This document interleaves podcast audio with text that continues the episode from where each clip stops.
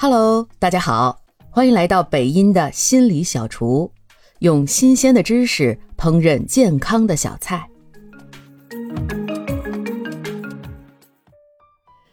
现在啊，大家开始越来越关心各种各样的心理问题了，时常会有朋友拿着他们碰到的一些问题来找我验证，说啊，这是哪一种心理疾病等等的，啊，但是呢，有一些心理问题其实是不容易被察觉的。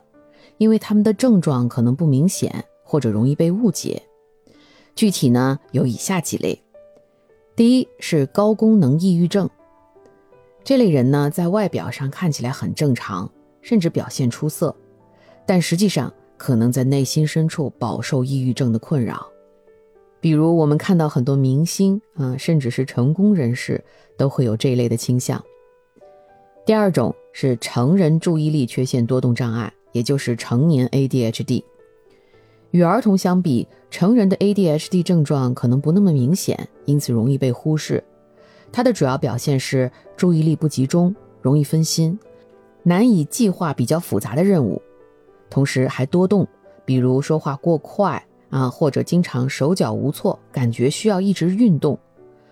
另外还有冲动，他们难以等待，容易不耐烦，说话不思考，容易冒犯他人。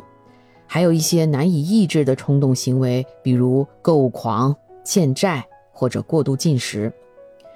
当以上表现都出现了影响生活或者工作功能了，就需要特别注意了。第三是高功能的自闭症，这类人呢可能具有较高的智力和社交能力，因此不容易被识别出来，而且他们也可能不像传统的自闭症那样有社交和互动困难。但是他可能会有一些刻板的行为和兴趣，对日常生活中的变化特别敏感，难以适应新环境，或者他们可能也有一些身体协调上的障碍。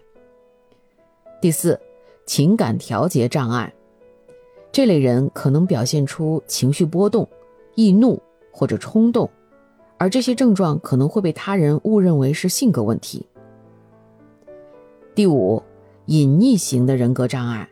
比如回避型、依恋型或者自卑型的人格障碍，这些障碍可能表现的不那么明显，也很容易被忽视。还有一类是叫疑病症，这类人呢很担忧自己患有严重的疾病，但实际上他并没有什么生理问题。这种情况可能会被误认为是过度关注自己的健康。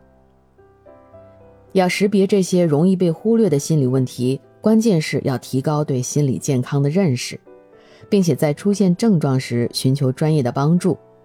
如果您或您认识的人可能患有心理健康的问题，请务必咨询专业人士，以获得正确的诊断和治疗哦。感谢您的收听。